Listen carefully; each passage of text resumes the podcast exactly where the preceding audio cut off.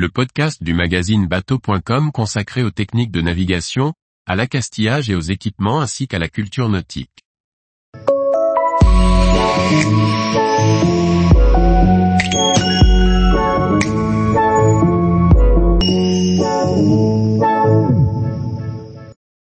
La Rochelle sur un voilier Airbnb, une invitation à l'aventure maritime. Par Jennifer Champin. La rénovation d'un voilier demande du temps et de l'argent, et il est bien connu que, parfois, les marins sont fauchés comme les blés. Alors, pour rentabiliser leur investissement, Tom et Marjolaine, les propriétaires de Merinos, un Kelt de 7,60 mètres de 1983, ont décidé d'opter pour la mise en location en nuitée sur Airbnb de leur monocoque amarré au port des Minimes, à La Rochelle. Témoignage sur une nouvelle façon d'éveiller l'intérêt des voyageurs pour la navigation et le monde nautique. Point névralgique de notre rencontre, le port de plaisance des Minimes à La Rochelle se présente comme l'un des plus grands d'Europe avec plus de 5000 places à flot et 15 km de ponton, accueillant une myriade de voiliers de tous horizons. Parmi eux se trouve Mérinos, le Kelt de 7,60 mètres que Tom et Marjolaine proposent à la location sur Airbnb. Sur le ponton menant à leur voilier, nous avons rencontré un couple désireux de se laisser tenter par l'insolite, Lise, 24 ans, et Jérémy, 25 ans.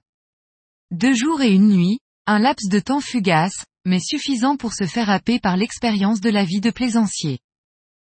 Pourquoi avoir choisi un voilier plutôt qu'une option d'hébergement classique, pour votre séjour à La Rochelle Lise Cette halte nous a été offerte par une amie qui avait déjà eu une expérience d'une nuit en bateau à La Rochelle.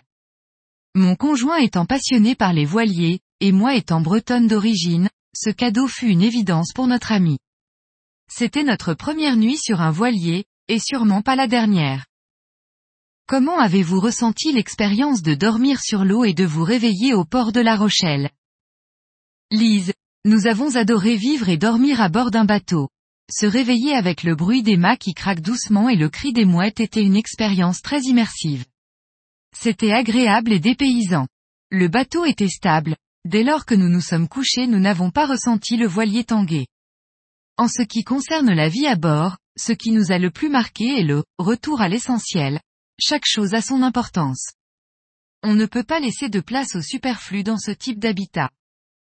En tant que visiteur de La Rochelle, considérez-vous que l'option Airbnb au port a été une opportunité de vous immerger davantage dans la culture maritime de la ville Lise, oui, le fait d'avoir passé une nuit sur un voilier nous a donné envie d'en savoir plus sur la vie maritime de La Rochelle, nous sommes donc allés visiter le musée maritime, non loin du port, avec son impressionnante flotte patrimoniale de neuf navires et ses expositions à terre.